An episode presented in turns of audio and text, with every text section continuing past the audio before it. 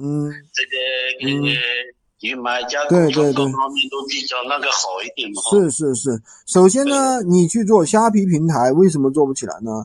很多人都没做起来，也不是说你的问题，就是因为这个平台，第一呢，它是国外的平台，那么我们跟它呢有一些文化差异，对吧？比如说，首先是语言差异，就算跟台湾，你也有语言差异，因为它其实虽然说他们说的也是汉语，但是台湾话跟大陆话其实还是有区别的，对吧？哦，说话各方面那个、嗯那个语气风格各方面都有区别的。哎，对。第二个呢，有些东西吧，你在大陆卖的好的东西吧，在台湾不一定卖得好，对吧哦？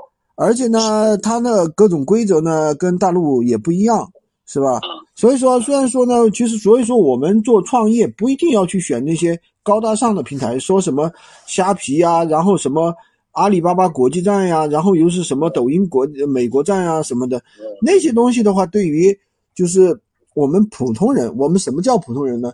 我们没有太多的一些经验，也没有太多的一些精力去做，不一定能做得起来。那些东西呢，就是看上去很美好，但是呢，也许你能做得起来，但是做起来可能要很长的一个时间，很长的一个学习的一个周期，是这个意思，理解吧？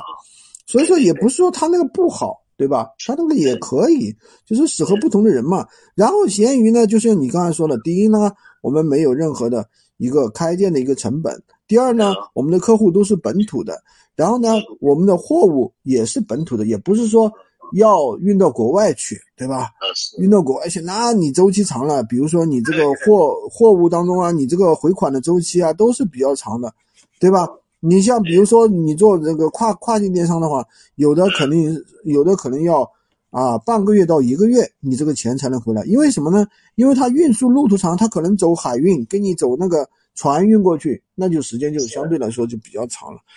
所以怎么说呢？我们来做这个闲鱼无货源呢，确实是普通人能够历尽翻盘的一个好机会，知道吧？而且这个项目的话，说实话，我们已经深耕了三年了，我们有供应链啊，有各种各样的高利润产品，不是说让你们去多多上面搬运啊，多多上搬运，也不是说不能做，就是对于新人来说不友好，知道吧？比较吃力，理解吧？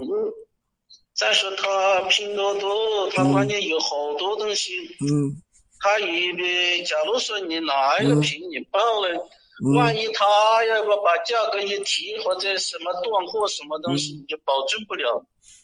嗯有这个顾虑。再说他那个面单什么东西，你假如那个销量高的，是不是啊？他也不会跟你谈什么条件。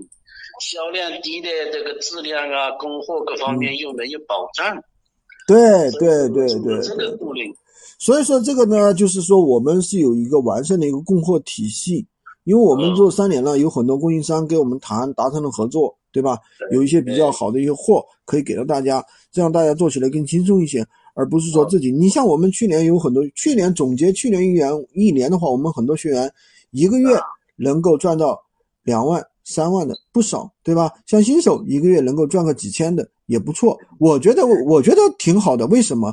对于新手来讲，第一，他们是用业业余时间在做副业；第二呢，他们本身没有太多的一些经验，对吧嗯？那你业余的时间，利用零散的时间赚个零花两千到五千，我觉得可以了，对吧？可以的，前期也就是说嗯熟悉一下操作流程，跟那个呃总结一下这个经验嘛。啊，对对对，我们是有人带着做，这样做起来就比较快，而不是说去浪费大家的时间，肯定是让人家这个赛道能够拿到结果的，理解吧？啊，对对对。喜欢军哥的可以关注我，订阅我的专辑，当然也可以加我的微，在我头像旁边获取闲鱼快速上手笔。